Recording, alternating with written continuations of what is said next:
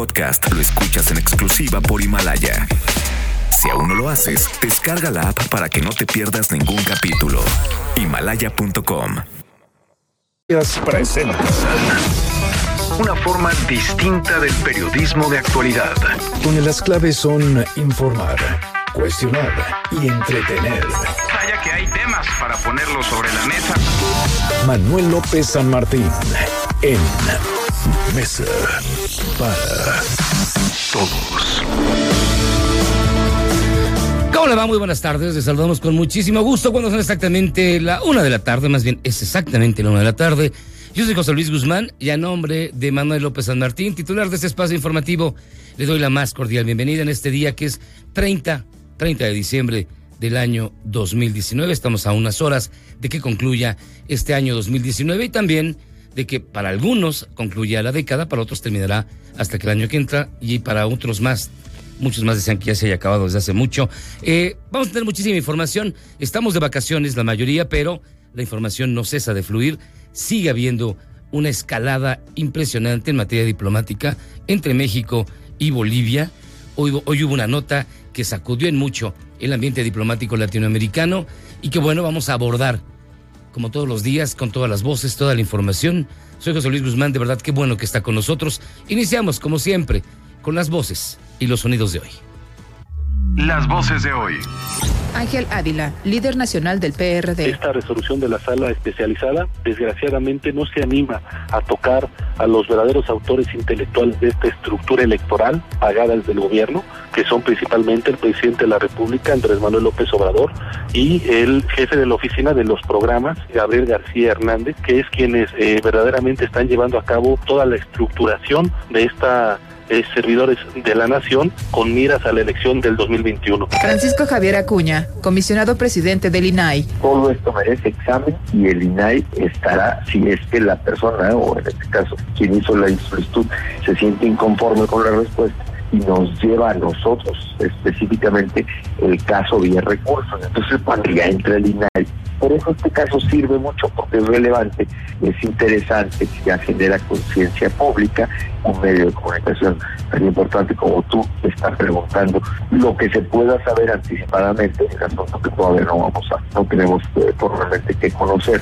Y aquí ya te adelanto que sí hay elementos que pudieran eventualmente ser o ampliados, revelados o conocidos con las consideraciones del caso. Fernando Rodríguez Sandoval, diputado del PAN. Va a renovar su programa de acción política, que es el documento oficial en el cual está la visión que el PAN tiene en materia política, en materia económica, en materia social. Nosotros estamos seguros que frente a un gobierno que mira al pasado, nosotros tenemos que asumirnos como un partido moderno, un partido de futuro, un partido capaz de encabezar la alternativa democrática que México tanto necesita. Edmundo Jacobo Molina, secretario ejecutivo del INE. Es un requisito que nosotros vamos a revisar eh, a partir de marzo, cuando en marzo del próximo año los partidos tienen que entregarnos otra vez sus padrones, para efectos de la elección 2021. Eh, y en agosto, a más tardar, el Consejo General del Instituto Nacional Electoral tiene que pronunciarse sobre si esos partidos que van a la contienda 2021 reúnen este requisito del 0.26% del padrón electoral, es decir, por lo menos tienen ese número de militantes para poder contender en la elección 2021. Estas fueron las voces de hoy, los temas que están sobre la mesa y estas, estas son las imperdibles. Vamos a empezar. La crisis diplomática entre México y el gobierno interino de Bolivia se complica. La proclamada presidenta Janine Añez ordenó la salida del país de la embajadora mexicana María Teresa Mercado, así como de la encargada de negocios de España, Cristina Borreguero, y el cónsul Álvaro Fernández. Esta es la voz de la presidenta Janine Añez. El gobierno constitucional que presido ha decidido declarar persona no grata a la embajadora de México en Bolivia, María Teresa Mercado, a la encargada de negocios de España en Bolivia, Cristina Borreguero, al cónsul de España en Bolivia, Álvaro Fernández, y al grupo de los presuntamente diplomáticos encapuchados y armados, solicitándoles que abandonen el país en un plazo de 72 horas. Este grupo de representantes de los gobiernos de México y de España ha lesionado gravemente la soberanía y la dignidad del pueblo y del gobierno constitucional de Bolivia. En respuesta, el gobierno español declaró persona non grata a tres diplomáticos bolivianos y les dio 72 horas, sí, 72 horas para abandonar el país. Esta situación se da luego de la intensa vigilancia a la Embajada de México en Bolivia, donde se encuentran asilados políticos pertenecientes, simpatizantes del expresidente Evo Morales, además del conflicto que se desató tras una visita de cortesía por parte de los diplomáticos españoles a la casa de la embajadora mexicana. Por su parte, la Secretaría de Relaciones Exteriores instruyó a la embajadora María Teresa Mercado que regrese a nuestro país a fin de resguardar su seguridad e integridad. El canciller Marcelo Ebrard reconoció su actuación ante esta crisis. Y a propósito del caso boliviano, la Secretaría de la Defensa Nacional informó que el costo de traer a nuestro país al expresidente Evo Morales fue, no fue barato, fue de casi dos millones de pesos. Además, la información de la bitácora de vuelo va a ser reservada por cinco años. Así es, cinco años usted y yo no podremos saber la bitácora, el contenido de esta bitácora, porque la reservó ya el gobierno, argumentando la seguridad de la tripulación. Y en otro tema, la oposición ahora sí se quiere poner las pilas. La dirigencia nacional del PAN informó que en el 2020, en el 2020, renovará su propuesta programática, por lo que elaborará un nuevo programa de acción política que plasme la ruta para superar los principales retos del país y sirva de plataforma electoral para ganar elecciones. Cuesta casi lo mismo guardar el avión presidencial que utilizarlo. De acuerdo con datos que la Secretaría de la Defensa Nacional entregó al diario Reforma, mantener la aeronave en un hangar de la empresa Boeing en los Estados Unidos costó 11 millones 956 mil pesos en solo nueve meses. Cuando era usado por el presidente Enrique Peña, la nave tenía un gasto promedio de anual, perdóneme, de 17 millones de pesos, incluido su mantenimiento y su conservación. Así que, ¿qué van a hacer con el avión? Se va a, va a seguir guardado, ya lo van a utilizar. Habían dicho que era la panacea casi para resolver todos los problemas de este país. Y bueno, en la buena de hoy, porque también hay buenas noticias, estudiantes de bachilleres crean material de construcción que ayuda en caso de sismos. Rocío Méndez tiene toda la información. Gracias, José Luis. Buenas tardes. Bachilleres de la Vocacional 4 del Politécnico han creado un tabicón ligero a base de unicel de alta resistencia que reduce el impacto sísmico y auditivo, por lo que podría utilizarse para la construcción de viviendas populares. Estiman sus creadores Daniela Sorzano, Vanessa Segura, María Pera y Arturo Armas. Somos del CECIT 4, Lázaro Cárdenas, de la carrera de procesos industriales. Ganamos el primer lugar en el concurso de prototipos a nivel medio superior nuestro prototipo Tunicol Tep. Es una máquina compactadora de tabicón ligero, ciclo cerrado a base de unicel. Este disminuye el peso, uno convencional está entre 5 y 6 kilos, Tunicol Tep lo reduce de 3 a 4 kilogramos, es apto para cualquier tipo de construcción, su costo es de 2 pesos, tiene una resistencia igual, es aislante auditivo, es térmico, no se pudre, reduce el impacto sísmico. Es el reporte al momento. Manuel López San Martín es el anfitrión de esta mesa para todos. Lo bueno, Lo malo y lo feo. Pues mire que, digamos, la nota del día, evidentemente, es esta situación tan tensa entre Bolivia y México. Lo bueno, lo bueno es que todavía la sangre no ha llegado al río. Lo bueno es que la embajadora va a regresar por instrucciones del canciller. Lo bueno es que es Mesa para todos. Reporte informativo estadounidense que da cuenta de la ejecución del exdictador Saddam Hussein en Bagdad, 30 de diciembre, año 2006. As news of Saddam Hussein's execution spreads across the globe, reactions within Iraq are mixed. Many Iraqis watched the execution on television. Afterwards, some celebrated in the streets. In the Baghdad slum of Sadr City, some paraded an effigy of Saddam hanging from the front of a truck. But much of how Iraqis feel about the execution depends on their tribal loyalties and whether they're Shia or Sunni. Así es, hace exactamente 13 años, Saddam Hussein, el ex dictador de Irak, era, era colgado, fue condenado a morir en la horca y exactamente 13 años ocurrió este, este hecho que sin duda marcó en mucho la situación del Oriente Medio y también lo que vendría después, porque después de la muerte de Saddam no se acabó la rabia, parafraseando el, digamos, el, dicho popular, porque surgió ISIS a la sombra de lo ocurrido en Irak y de la ocupación estadounidense. Todo eso, todo eso tiene muchísimo tiempo en el, digamos, en meses contables, pero realmente, realmente ocurrió apenas hace un suspiro. Oigan, fíjense que Manuel López San Martín, volviendo a los temas del día, acaba de tuitear la carta por la cual el Ministerio de Relaciones Exteriores y su Dirección General de Ceremonial de Estado eh, dio por concluida, más bien hizo formal, la expulsión de la embajadora mexicana allá en La Paz. La nota, la información la tiene nuestro compañero Oscar Palacios, a quien le doy la más cordial bienvenida. Oscar, ¿cómo estás? Buenas tardes. ¿Qué tal, José Luis? Buenas tardes. Así es, pues la Secretaría de Relaciones Exteriores instruyó a la Embajada de México en Bolivia, a la embajadora de México en Bolivia, María Teresa Mercado, que regrese a nuestro país a fin de resguardar su seguridad e integridad. Luego de que se declarara persona non grata a la embajadora Mercado, el gobierno de México tomó nota de la situación y decidió dejar a Ana Luisa Vallejo a cargo de la embajada en Bolivia. De acuerdo con un comunicado, tras este movimiento, la representación diplomática continuará operando con tranquilidad. El gobierno de México destacó que el actuar de la embajadora María Teresa Mercado siempre cumplió con los principios de política exterior consagrados en la Constitución y en el derecho internacional. Recordó que María Teresa Mercado ingresó al Servicio Exterior Mexicano en 1983 y ha obtenido incluso condecoraciones de naciones como Dinamarca y los Países Bajos, por lo que consideró que la decisión de declararla persona non grata es de carácter político. Por otro lado, el secretario de Relaciones Exteriores, Marcelo Ebrard, bueno, pues reconoció la actuación de la embajadora María Teresa Mercado. A través de un mensaje publicado en su cuenta de Twitter, el canciller destacó que la embajadora Mercado cumplió cabalmente representando a México y su causa a favor del asilo y la paz. Señaló que su interés y apego a lo mejor, a la mejor tradición política exterior de nuestro país, siempre será, dijo, un timbre de orgullo. De igual forma, el secretario para América Latina y el Caribe, Maximiliano Reyes, reconoció a la embajadora María Teresa Mercado como un ejemplo de dignidad, valentía, inteligencia, patriotismo y legalidad.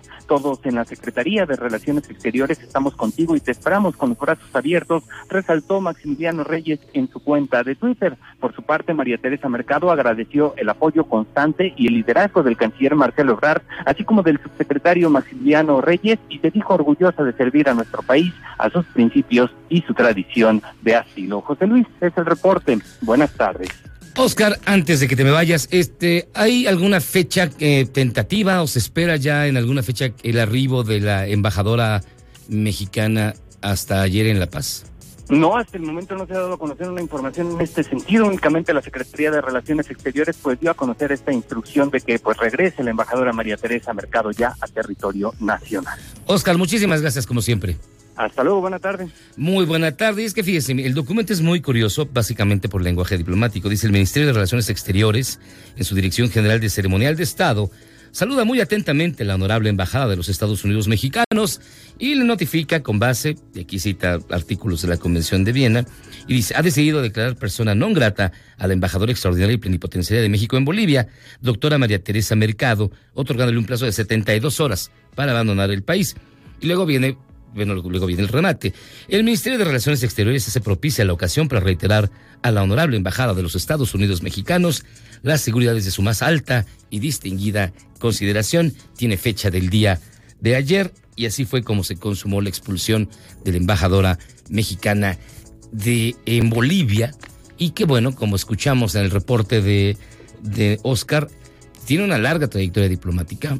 Habría que ver qué hay detrás de todo esto pero también hay reacciones y lo que ocurre precisamente allá en el Cono Sur. Nuestro corresponsal, corresponsal de MBS Noticias en Bolivia, Fernando Gutiérrez, tiene toda la información. Adelante, Fernando, buenas tardes. Buenas tardes, José Luis. Como se sabe, el pasado viernes 27 de diciembre, cuatro miembros del Grupo Especial Operativo Español, un grupo de élite que se encarga de la protección de diplomáticos, intentaron ingresar encapuchados a la residencia de México, aduciendo que estaban acompañando a dos altos diplomáticos españoles en una visita de cortesía a sus pares mexicanos. Sin embargo, vecinos y efectivos policiales evitaron a gritos el ingreso de los encapuchados a la residencia, porque pensaban que estaban en el lugar para sacar a los ex funcionarios del gobierno de Evo Morales que se encuentran asilados en las instalaciones diplomáticas. Este hecho causó molestia en el gobierno boliviano a tal punto que la presidenta Janine Áñez otorgó hoy lunes un plazo de 72 horas para que diplomáticos de México y España abandonen el territorio de Bolivia por daños a la soberanía. Además, la mandataria declaró persona no grata a la embajadora del país azteca, María Teresa Mercado. institucional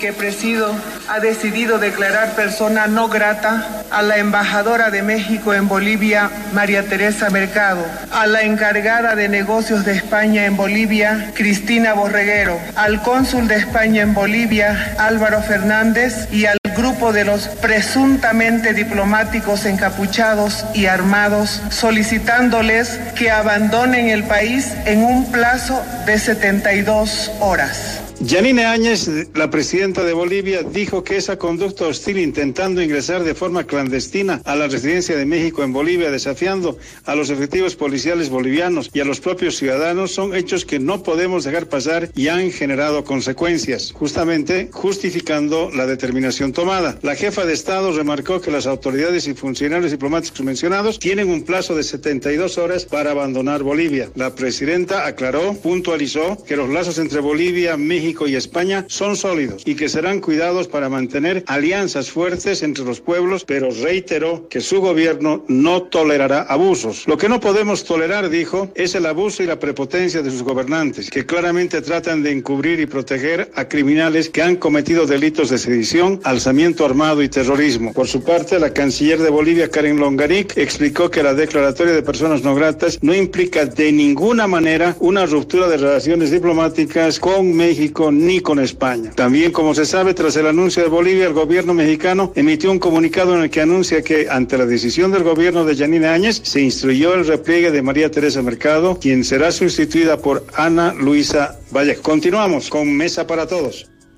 Muchísimas gracias, Fernando. Fernando Gutiérrez, hasta allá, hasta La Paz, corresponsal de MBS Noticias en el Cono Sur. Fíjense que esto que viene ocurriendo en, en este momento, esta, esta crisis, bueno, es el resultado, o digamos la consecuencia también indirecta, de todo lo que ocurrió a lo largo del año allí en Bolivia. Usted recordará perfectamente la situación. Evo Morales, contra precisamente los dictámenes constitucionales de su país, se, postuló para una nueva elección y ganó. Desafortunadamente para él y para su causa fue detectado un fraude, un fraude monumental. Entonces ocurrió que la misma sociedad boliviana, algunos lo llaman golpe de Estado, otros dicen que no, que únicamente fue que todas las Fuerzas Armadas y todos los grupos políticos eh, bolivianos decidieron solicitarle que abandonara el país. Esta es una historia que ocupó todo el año y es una de las notas más destacadas del año 2019. La crisis, la crisis en Bolivia a raíz de la reelección de Evo Morales.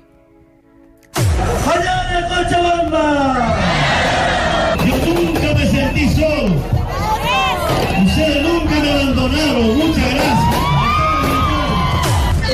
Que se está consumando es un fraude. La OEA manifiesta su profunda preocupación y sorpresa por el cambio drástico y difícil de justificar en la tendencia de los resultados preliminares. No tenemos nada que ocultar. Quizá hoy por la cuestión de la presión que tenemos no se ha dejado ingresar a mayores, porque también tenemos que velar nuestra integridad personal.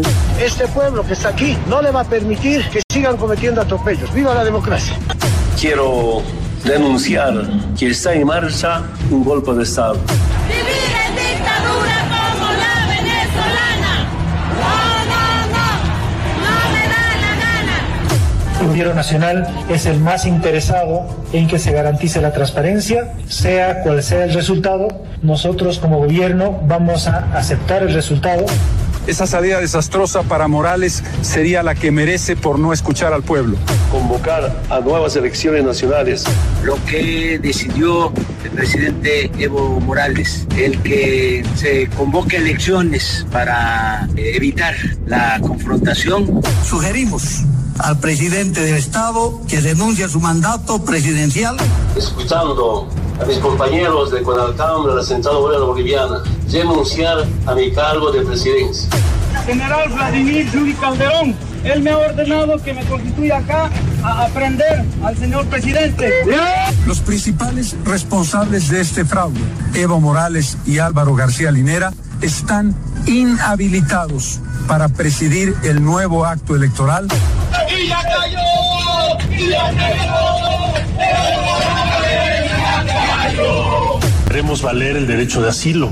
Lo que es inaceptable es que México quiera dar asilo político a un dictador. La Cancillería mexicana ha decidido concederle asilo político al señor Evo Morales.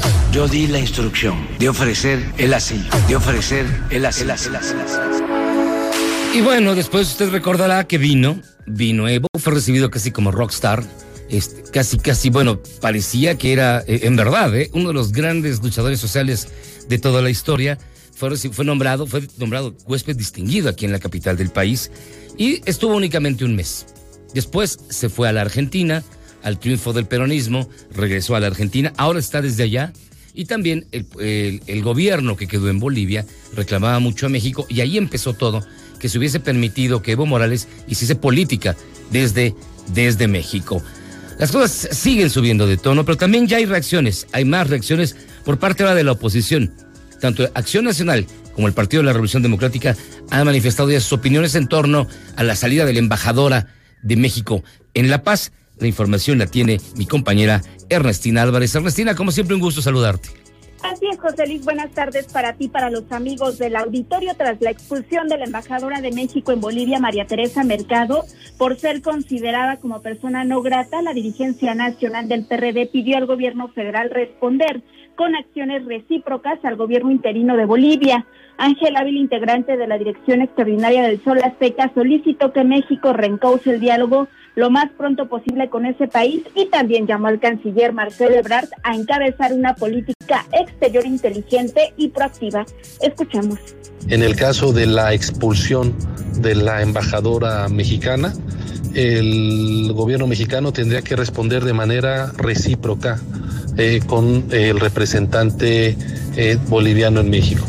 Entonces, eh, eso es parte de las respuestas que se tienen que dar cuando hay un suceso de este tipo, pero poniendo siempre de lado y en primer lugar, siempre poniendo como asunto principal que el diálogo no se rompa, no se fracture.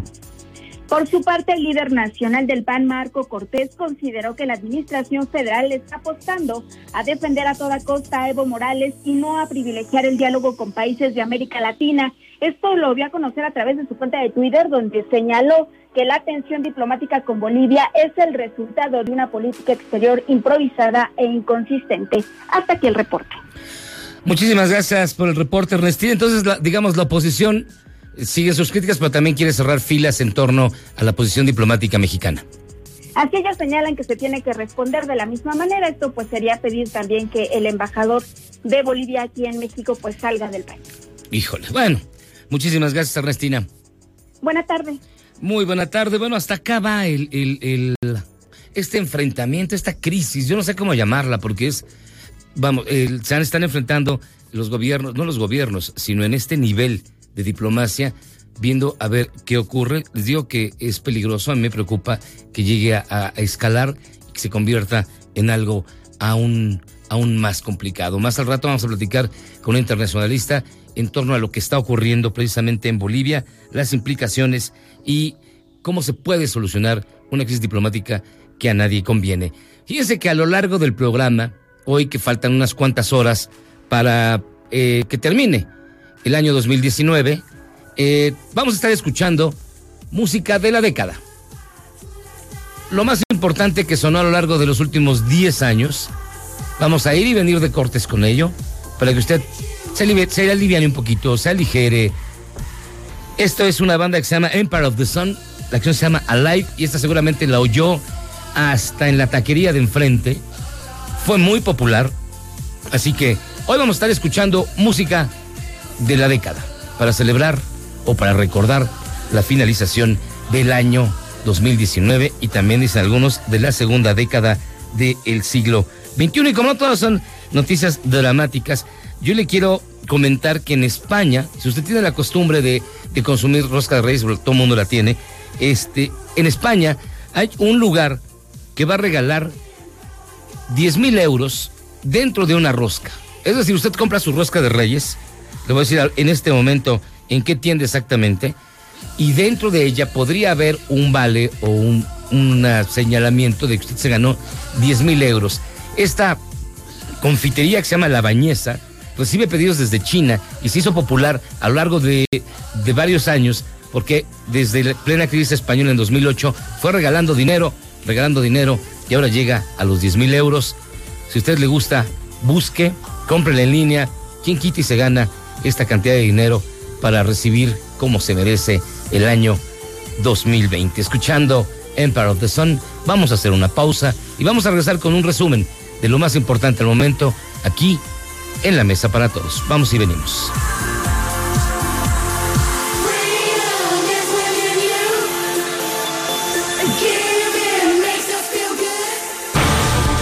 Para todos con José Luis Guzmán, en ausencia de Manuel López San Martín. Regresamos. MBS Noticias. En ausencia de Manuel López San Martín. Continuamos. inside my bones. It goes electric wavy when I turn it on. Off from my city, off from my home.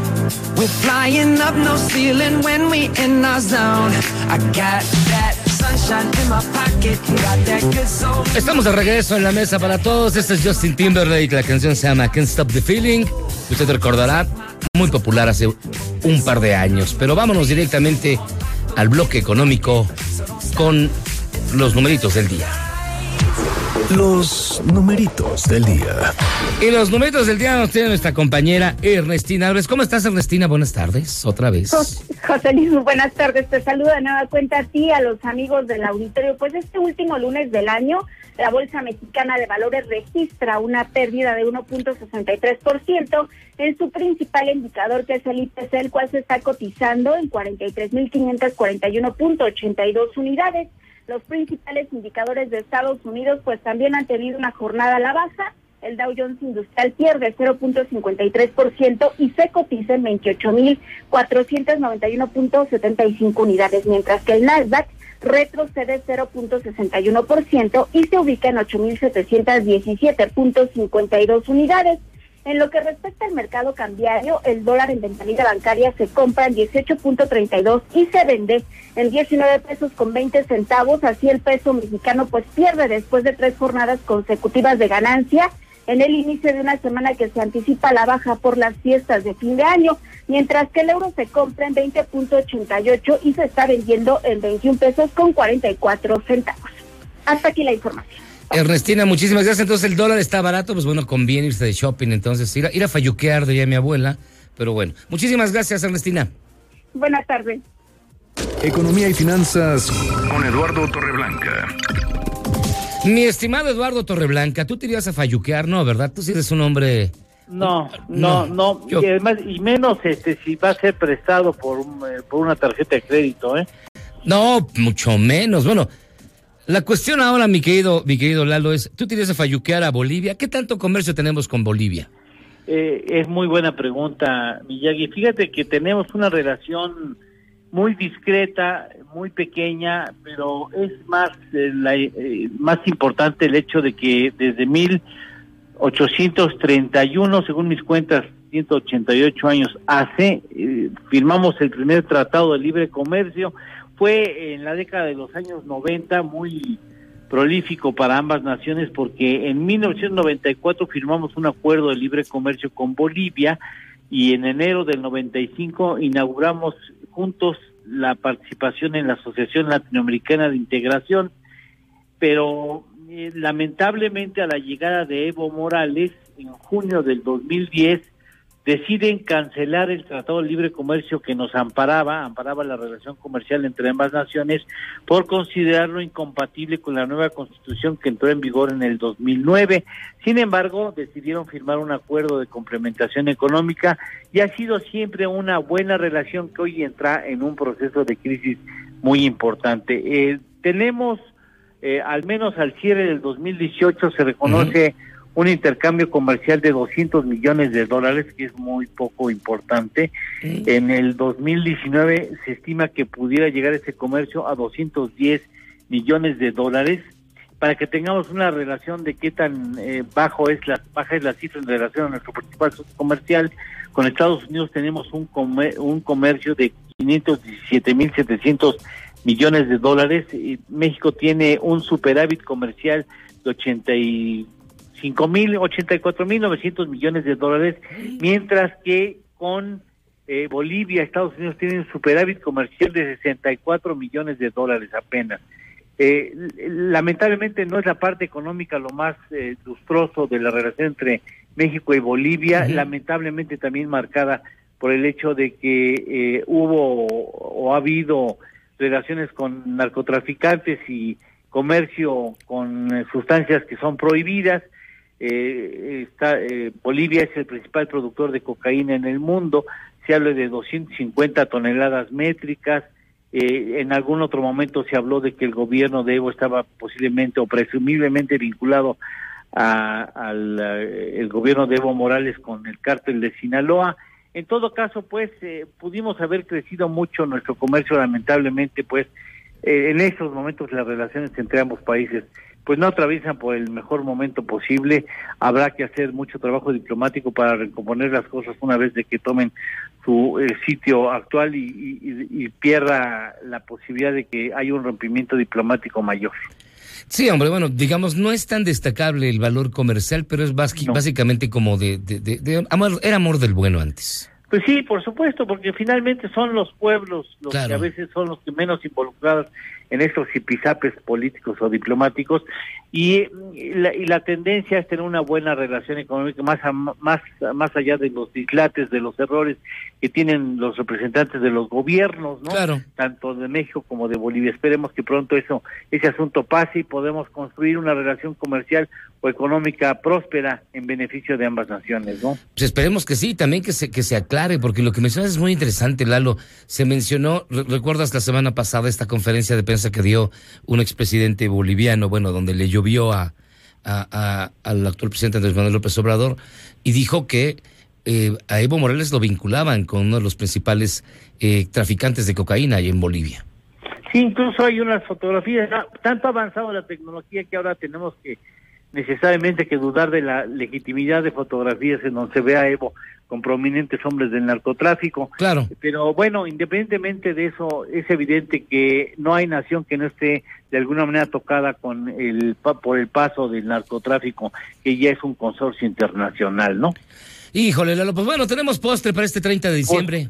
Mira, Miyagi, yo no sé si sirva de algo el dato que te voy a dar, pero a mí me parece Yo sé interesante. que no.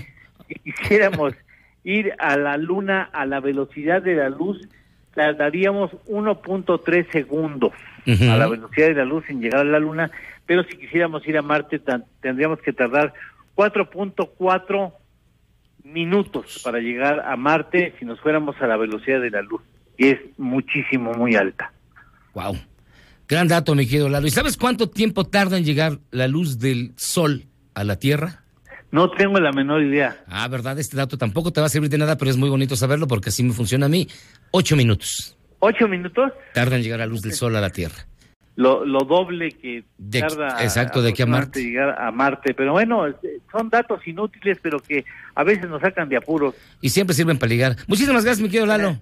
Muchas gracias, Miyagi, muchas felicidades y un abrazo al auditorio. Un abrazo también para ti, Eduardo Torreblanca. Nosotros vamos a hacer una pausa enviando un cordial, de verdad muy cordial saludo a nuestros afiliados allá en Zacatecas, Sonido Estrella, en el 89.9, que nos escuchan allá en esta mesa para todos cuando son exactamente las 2 de la tarde y escuchando a una banda que se llama los 1975, los 1975.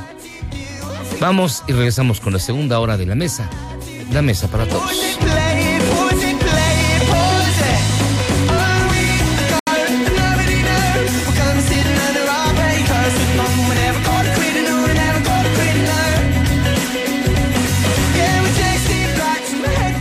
Mesa para todos con José Luis Guzmán en ausencia de Manuel López San Martín.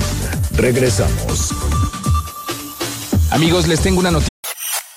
S X H M B S 102.5 Estudios y oficinas en Mariano Escobedo 532 Ciudad de México 180.000 watts de potencia en frecuencia modulada. 24 horas al día. MBS 102.5. Estamos contigo. Mesa para todos con José Luis Guzmán en ausencia de Manuel López San Martín. Continuamos.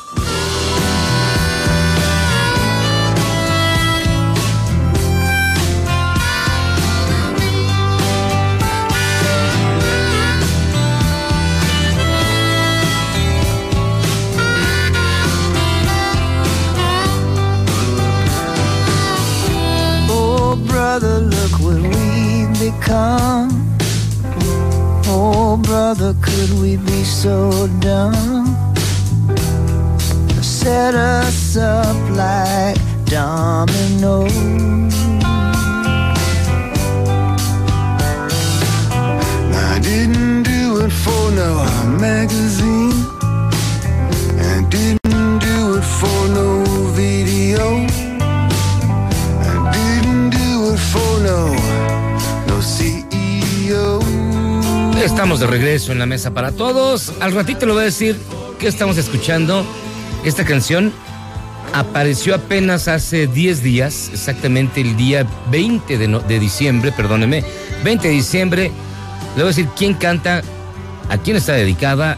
Y es una gran, gran, gran rola para cerrar, para cerrar precisamente el año 2019. Le agradecemos mucho su comunicación, particularmente su participación en la pregunta del día, que es la expulsión de la Embajada de México en Bolivia, que es, su opinión aquí sí cuenta, y mire, quien dice que es una buena decisión es el 14%, que señala con evidente lógica que es una crisis diplomática es el 32%, y hay quien opina que es una respuesta a la injerencia mexicana el 34%, el 19% opina que es una ofensa a nuestro país. Le invitamos a que continúe participando en arroba MBS Noticias y nosotros iniciamos la segunda hora y un poquito tarde, son las 2.6 de la mesa para todos.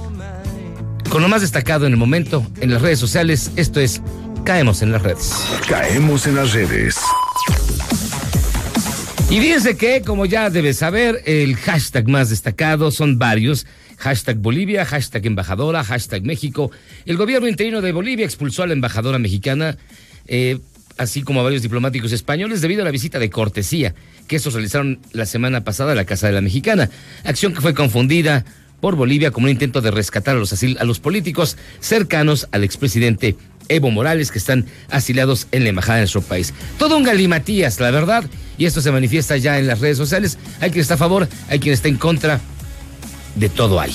Y también está el hashtag, como no, avión presidencial, y es evidentemente muy polémico. Se mencionó muchísimo durante la campaña y durante los primeros días de la actual administración que eh, vender el avión presidencial serviría para comprar, bueno, casi todo. Ahora resulta que cuesta casi lo mismo guardar el avión presidencial que utilizarlo.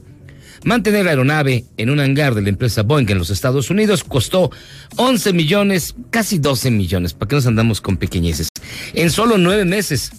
Cuando era usado por el expresidente Enrique Peña, la nave tenía un gasto promedio anual de 17 millones. Es decir, estamos a 5 millones que le faltan a la cuenta para poder utilizar. Ahora, si lo hubieran utilizado, que nadie lo hubiera criticado, eh, vamos, todos, todos los mandatarios o la mayoría tienen aviones particulares, bueno, no hubiera sido tan grave. Lo grave fue precisamente de que al utilizar líneas comerciales se afectaron muchísimos intereses de terceros. Yo no dudaría, y aquí sí se lo apuesto, que en breve nos van a decir que el avión presidencial volverá a ser utilizado. También están los ecos de la final del fútbol mexicano el día de ayer, el hashtag América, luego de perder la final del fútbol mexicano. Aficionados del Club América reprochan que fue debido al VAR que el equipo no logró ganar su copa número 14. Yo ayer, la verdad, ni vi el fútbol. Yo iba al cine y cuando vi que iban ganando 2-0 dije, bueno, ya el América fue campeón. Bendito sea Dios, va a descender la criminalidad. Pero no, cuando salí, el América había perdido porque está también el hashtag Monterrey, el equipo regio. Llegó a Monterrey donde celebra ya, junto con sus aficionados, este nuevo campeonato. Si no me equivoco, es el quinto, el quinto que de, su historia, pero todavía están abajo de sus acérrimos eh, rivales, que son los Tigres. Creo que les faltan cuatro más. Y también este, están muy lejos de los tradicionales como el América, que es el equipo más campeón de la historia, que ya tenía 13, iba por el 14. Y finalmente el hashtag MLS.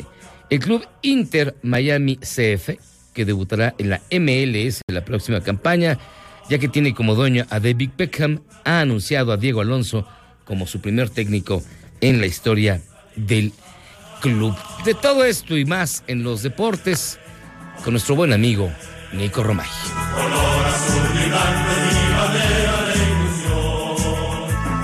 Deportes con Nicolás Romay. Buenas tardes, Nico, ¿cómo estás? ¿Qué nos dices? ¿Cómo estás? Me da muchísimo gusto saludarte a ti y a toda la audiencia que nos acompaña. Pues tenemos campeón del fútbol mexicano, sí, Rayados de Monterrey, contra todo pronóstico, si lo queremos ver desde la tónica de los primeros 45 minutos. El América fue muy superior en la final de vuelta, sobre todo en el primer tiempo, dominó, se puso 2 por 0 al frente del marcador, jugó mejor que Monterrey y apelando a esto, pues Monterrey que venía cansado después de haber jugado el Mundial de Clubes, pues todo parecía indicar que el América solamente tenía que manejar el partido. Sin embargo, no fue así. Rayados puso lo que se tiene que poner en una final, que aparte tenían todo en contra, porque el Estadio Azteca, 80 mil personas eh, a favor del América y prácticamente Rayados solo en el Coloso de Santa Úrsula, pero bueno, con carácter, con orgullo y sabiendo estar, logran conseguir el eh, título, mandando el partido a tiempo extra, después a penales y en penales eh, nada puede hacer el América. Falla Nico Castillo, que es incomprensible, incluso es inadmisible que Nicolás Castillo, jugando solamente eh, un par de partidos como titular este torneo porque estuvo lesionado, sea el que tire el primer penal cuando había hombres en mejor momento. Increíblemente Nico Castillo tira el primer penal y lo falla. Guido Rodríguez, que también es uno de los seguros, en teoría seguros, termina fallando el penal y así Rayados de Monterrey se convierte en campeón del fútbol mexicano. Vaya semestre y vaya torneo para Rayados, lo tenemos que destacar y decir con todas sus letras. Eh, este título también es de Julio Davino, por lo que representa para el director deportivo, para el presidente deportivo de Monterrey, el decir Diego Alonso no sirves, te vas y llega Turco Mohamed, que hace un papel dignísimo en el Mundial de Clubes y le da el título a Rayados. Entonces, también este título me parece que se lo tenemos que dar y valorar al señor eh, Davino por saber hacer un cambio en un momento, cuando algo no servía, moverlo, y ahora Monterrey es campeón del fútbol mexicano, muy merecido para el turco Mohamed, que aparte tiene una historia tremenda, ¿no? Una historia tremenda de vida, porque uno de sus hijos eh, pierde la vida en la Copa del Mundo de Alemania, y ese niño le iba a Monterrey y el turco Mohamed cuando muere su hijo le dice, te prometo que voy a ser campeón a Monterrey. Y ahora regresa como técnico y hace campeón a Rayados. Una historia fantástica de, de- del turco Mohamed que hoy consigue ese título y esa promesa cumplida. Así que también hay, hay algo que valorar en, en este caso. Pero bueno, Rayados campeón del fútbol mexicano. El América que esperó 18 días a Monterrey termina perdiendo el título, subcampeón del fútbol mexicano. Un fuerte abrazo, saludos. Pues muchos saludos, mi querido Nico, y tienes toda la razón. De hecho, este fue un gran año para Monterrey y no solamente estuvo a minutos, yo diría que a un minuto de irse a los penales en el Mundial de Clubes y ver si podía sacarle el partido a Liverpool, que hubiera sido una hazaña, digo, sin precedentes, porque Liverpool es considerado el mejor equipo del mundo. En este momento, bueno, Monterrey ganó. Dicen los aficionados del América que perdieron, perdieron su copa número 14 por culpa del VAR, porque no les marcaban algunos penales y porque además, evidentemente, pues el que tiró el primer penal tiene la pata chueca y no le salió todo como, como merecía. Sin embargo, merecidísimo el triunfo del Monterrey y también hay que recordar que la, la femenil, las rayadas de Monterrey fueron también campeonas. Acuérdense ustedes de que este, luego la directiva les dijo que no les iban a pagar completo y luego salió una cervecera que sí les ofreció un- una buena lana. Y bueno, un año completo para, para los rayados. Felicidades. Ahora que yo estuve en Topo Chico, transmitiendo desde este expenal, bueno, eh, tuvieron la gentileza de regalarme una playera de los rayados, precisamente en el año de los rayados. Así que felicidades a Monterrey, felicidades a todos sus seguidores. Nosotros vamos a hacer una pausa, pero lo vamos a hacer de la mano de nuestro compañero Manu Marín, que tiene lo más destacado en la información internacional, y nosotros regresamos para continuar en esta mesa, la mesa para todos. Pero mira, antes de Manu, a ver, ¿usted se acuerda de esta canción? Es también de esta década. Son los maravillosos Arctic Monkeys. Do I Wanna Know? una de las canciones más destacadas de la década. La va a escuchar usted un ratito, tantito. Y luego nos vamos con Manu Marín, aquí, en la mesa para todos.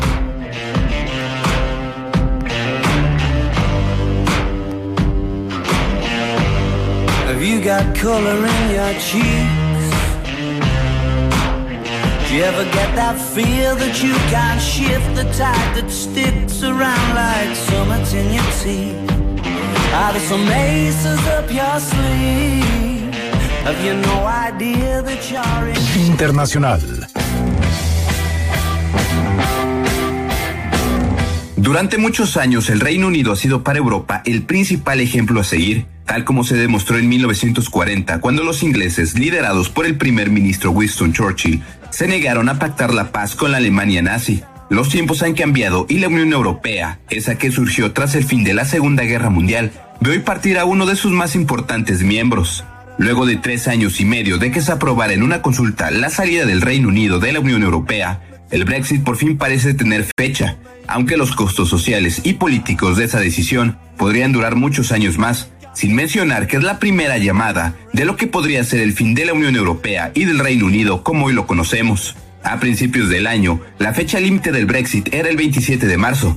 Sin embargo, la falta de una mayoría conservadora en la Cámara de los Comunes y la poca habilidad de la entonces primera ministra Theresa May para alcanzar acuerdos hicieron imposible la aprobación de la salida, al menos en lo que a reglas se refiere. Theresa May tardó dos años en alcanzar un acuerdo con la Unión Europea, el cual preveía la forma en la que se llevarían las relaciones económicas entre ambos bandos, así como las nuevas reglas a seguir en la frontera entre las dos Irlandas. Sin embargo, el acuerdo poco sirvió, ya que la negación al Brexit y la división al interior de los conservadores hicieron imposible aprobar dicho acuerdo. Está claro que la Cámara de Representantes no apoya este acuerdo, pero la votación de esta noche no nos dice nada sobre lo que sí respalda, nada sobre cómo, nada sobre cómo o incluso si pretende respetar la decisión que tomaron los británicos en un referéndum. Uno de los grandes problemas del acuerdo era la situación fronteriza entre las dos Irlandas. Hace casi 100 años, la República de Irlanda consiguió formalmente la independencia del Reino Unido, mientras que Irlanda del Norte siguió siendo parte de la corona. Pero no todo terminó ahí. El ejército republicano inglés, AIRA por sus siglas en inglés, inició una lucha armada que duraría casi 80 años y que ha dejado miles de personas muertas en ataques terroristas. La posibilidad de que el Brexit dejara una frontera dura entre ambas naciones despertaba los temores de que el grupo nacionalista radical iniciara nuevamente un conflicto armado. No queremos ver una frontera entre partes del Reino Unido. Lo que queremos ver es un acuerdo de aranceles y fronteras con la Unión Europea que nos permita que no haya un retorno a las rígidas fronteras del pasado en Irlanda del Norte.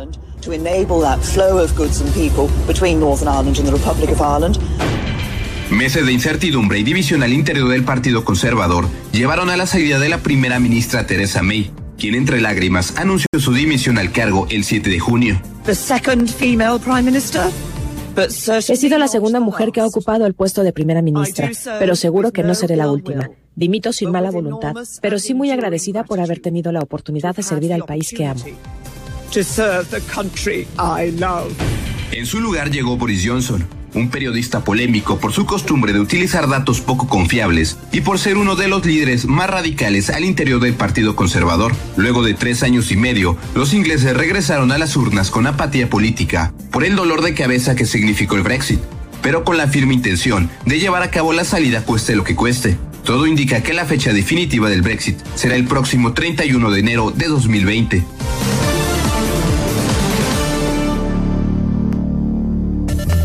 Para todos. José Luis Guzmán, en ausencia de Manuel López San Martín. Continuamos.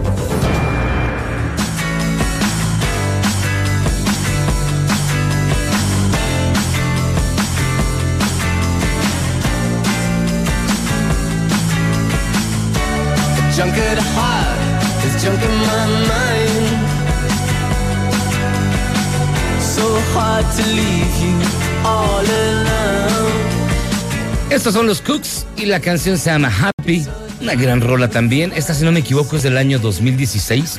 Bastante, bastante divertida, bastante alegre. Para una tarde como hoy, la de 30 de diciembre, son las 14 con 21. Esta es la mesa para todos. Yo soy José Luis Guzmán. Y si usted está por bautizar a un bebé o tiene pensado participar en el bautizo, le quiero comentar, o más bien, ¿quiere usted saber los nombres más populares en el Perú? Pues mire, para que se ataque, y si usted piensa que el, el nombre escogido no es bonito, le quiero decir que en el Perú, por ejemplo, 16 niños fueron bautizados como Odebrecht. Otros más les pusieron Netflix. Hay que se llama Netflix allá en, en Perú. Este, hay también un Iron Man, un Spider-Man. El, el nombre de Joker fue el favorito pa- para, muchos, para muchos peruanos, y 16 recién nacidos van a cargar con ello toda su vida. Se llaman Joker. Hay una niña que se llama Dakar, que es la capital del Senegal. Pero el nombre favorito de los peruanos ha sido Paolo. Más de 40 mil niños fueron inscritos con este, con este nombre en honor al capitán de la selección peruana de fútbol, Paolo Guerrero, seguido por Luis Miguel. Sí, Luis Miguel es un hombre muy popular en Perú, con casi 30 mil registros. Y entre las niñas, Keiko es el nombre más popular entre las niñas peruanas. De acuerdo a un reporte del registro civil peruano, por ejemplo, también se eligió mucho el nombre de José José, Camilo VI, así todo pegado, y este fueron más de 25 personas. Sin embargo, Netflix es el gran nombre que se lleva este, las palmas en el Perú. Más de 40 niños fueron bautizados con ese nombre, Netflix. Así que bueno, ya ve que de, de- de todo se da. Pero oiga, fíjense que, volviendo a otros temas, eh, este año, este año fue bien importante porque la Cámara de Diputados aprobó el presupuesto que el gasto total neto previsto para el año 2020, que fue por 6 billones, 6 billones, 107.632.4 millones de pesos.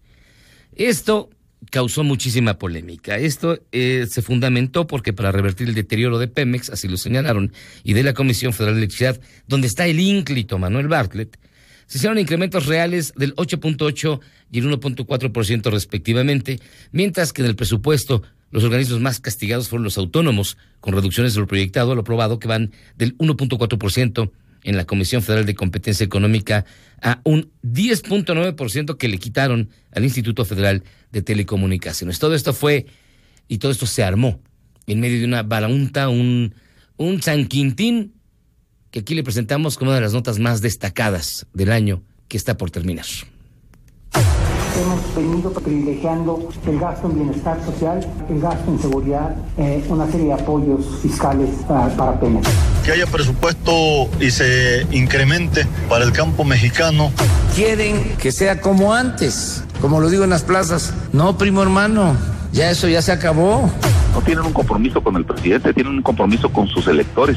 No hay, no hay, no hay. No se va a entregar dinero a organizaciones El campo ya no aguanta, ya estamos hasta la madre, porque la gente estaba hasta, la- hasta el borrete del pasado y ustedes van llegando y siguen cometiendo los mismos errores. Él dice hay voluntad pero no hay dinero, nosotros decimos hay dinero pero no hay voluntad. No hay acuerdos todavía para liberar la Cámara. Que ellos ofrecían que dejáramos que el presupuesto se apruebe actual, que después ellos se convertirían en gestores nuestros para bajar recursos. Nosotros decimos que no necesitamos vejigas para nadar. Que si ellos quieren entrar a sesionar, pues se van a chingar, porque nosotros no nos vamos a quitar de la puerta. Entonces ellos decidirán en su momento, pero lo que sí es un hecho es que no nos vamos a dejar presionar. No representa esto ninguna incertidumbre para nadie. Desde mi punto de vista, lo que está atorando la negociación del presupuesto son los ajustes dramáticos que tenemos en cada uno de las secretarías de Estado. El campo, el más dramático, 44% en términos reales menos, disminuyen los recursos en materia de seguridad. En el caso de agricultura y ganadería hay una reducción de 21.537 millones de pesos, 31%. Tampoco vamos a mantenernos de manera indefinida reclamando ser oídos. Entendemos los nuevos tiempos, lamentamos que en la cuarta transformación el campo sea el gran sacrificado. El presupuesto no alcanza para todas las necesidades del país. No hay, no hay, no hay. Y no hubo, porque finalmente se fueron las, estas agrupaciones agropecuarias con las manos vacías. Y vamos a ver cómo les va este año, porque se prevé que evidentemente el crecimiento vuelva a ser casi significativo, pese a que el presidente diga que estamos muy bien en materia económica. Bueno, les recuerdo que el país no creció nada durante el año que está por terminar. Un año conflictivo, un año marcado de verdad por enormes quiebres, particularmente en términos de violencia. Y particularmente algo que marcó este año a nivel eh, local, a nivel nacional, fue el fallido operativo en Culiacán que buscaba la detención de Ovidio Guzmán López, hijo de El Chapo Guzmán, quien también fue juzgado en los Estados Unidos en lo que se llamó el juicio del siglo. Se habló muchísimo, se comentó aún más. Ese fue el primer gran punto en el cual Andrés Manuel López Obrador comenzó a, ver descender su popularidad ante la decisión de dejar libre al hijo de quien es considerado el narcotraficante, quizás de los más famosos eh, del siglo, de la actualidad. El Chapo Guzmán se ha convertido en un fenómeno, en un referente hasta mediático. Bueno, el presidente decidió, y él lo, lo señaló, y con todas sus letras, él decidió liberarlo en este fallido operativo. Una de las noticias, quizás la noticia, si usted me permite, más importante del año 2019.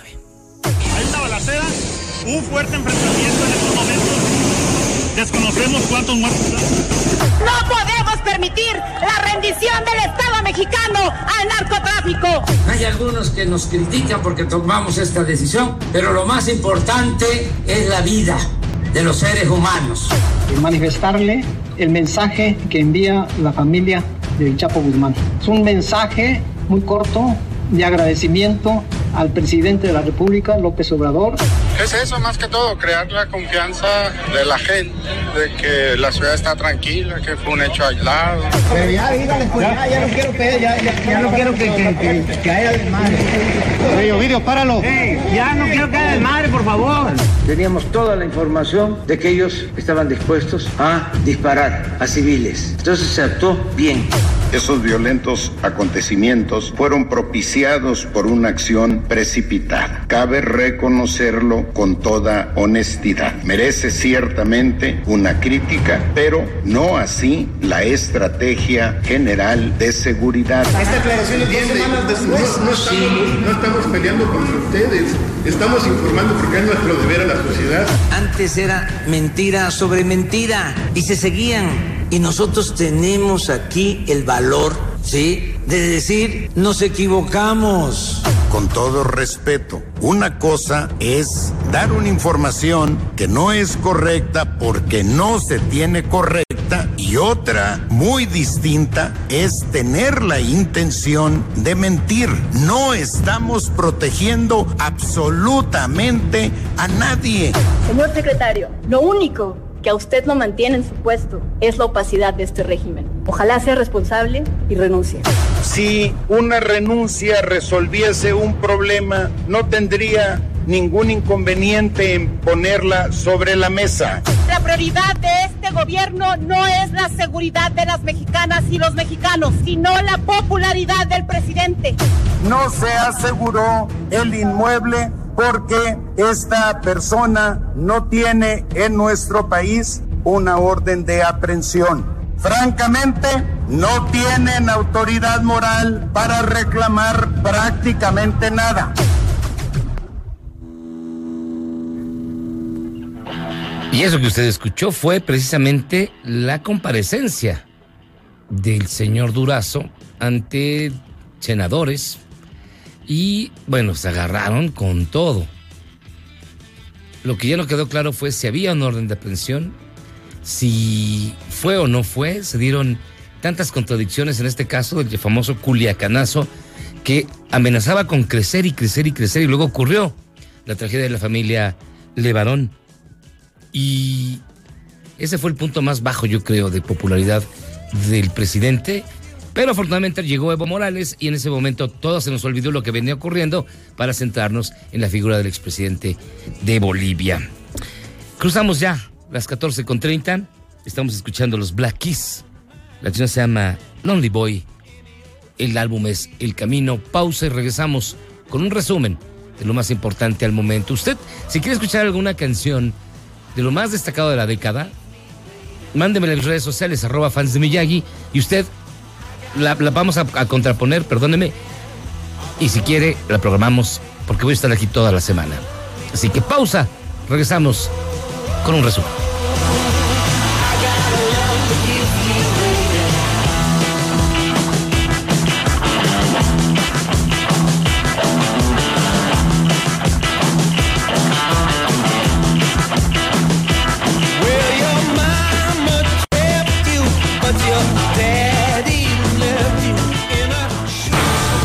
Para todos con José Luis Guzmán en ausencia de Manuel López San Martín. Regresamos. MBS Noticias. Guzmán en ausencia de Manuel López San Martín. Continuamos.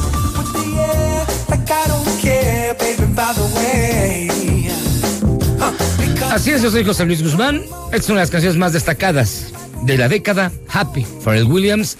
Nosotros ya casi nos vamos. Esto es lo último de la información en tiempo real. En tiempo real.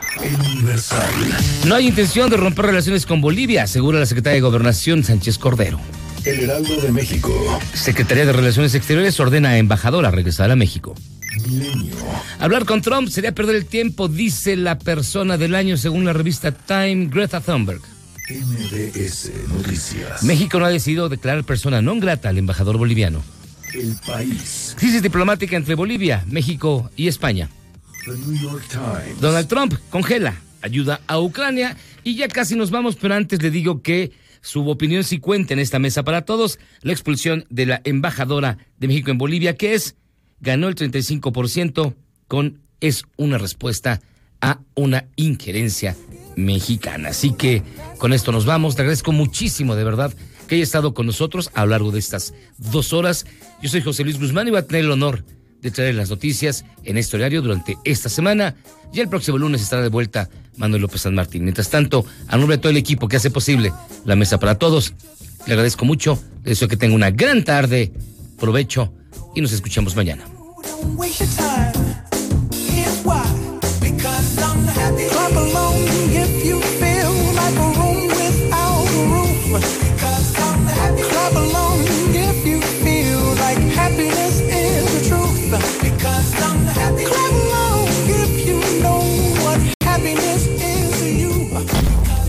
Presumiendo México presenta. A diferencia de Hollywood, el cine mexicano rara vez ha recurrido a la Navidad o incluso al personaje de Santa Claus como tema principal de una película. Pero para que no todo en estas fechas sea mi pobre angelito, el regalo prometido, o sí, duro de matar, aquí van algunas recomendaciones de películas para pasar una Navidad a la mexicana. A ver cómo las ven.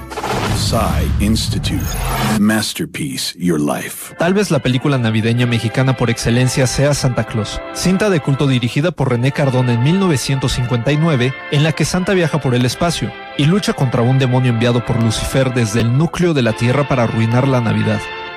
El cine animado no podía quedarse fuera, y en 1974, Fernando Ruiz y Adolfo Torres Portillo realizaron Los Reyes Magos, basada en un texto de Rosario Castellanos, y que fue la primera película animada hecha en México, y en la que Melchor, Gaspar y Baltasar deben enfrentar al diablo que no permite que encuentren al niño Jesús. Santa Claus habría de regresar a nuestras pantallas en 2011, cuando Fernando Robsar dirige Navidad S.A., en la que el Santa interpretado por Pedro Armendáriz Jr. debe ir en busca de los niños que aún creen en él, enfrentándose al consumismo y al calentamiento global que amenaza con derretir el Polo Norte.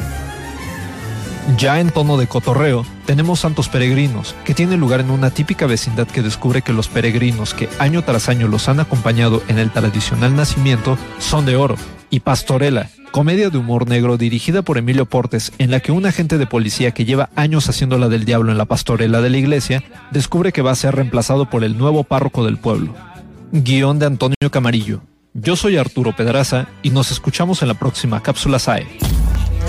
Presumiendo México presentó.